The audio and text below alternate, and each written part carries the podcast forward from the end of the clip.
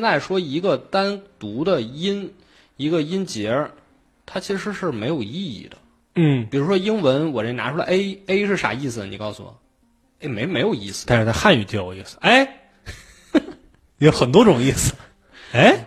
不是你汉语不能，你汉语就是应该是声母跟韵母，嗯就是单独一个声母拿出来啥意思？嗯，单独一个偏旁部首拿出来啊，偏旁可能还有，偏旁可能还行，哦就你单独一个笔画拿出来，你说这什么意嗯啊一思撇儿，啊？你没没有意思嗯啊，没有任何含义，就随机性嘛。嗯但是在早期，其实这些字母刚诞生的时候是都有一定意义的。嗯比如说这个 d，我们说希腊语里这个 d 其实是一个三角，哦，一个三角它念什么念 delta 就是物理的那个啊物理调 delta 量啊，啊，delta 这词儿啥意思？就是三角洲的意思。哦，那你看尼罗河那个入水口嗯，就是一片三角洲嘛，呃，delta 嘛，哦，它特指的就是这个三角洲，啊它这对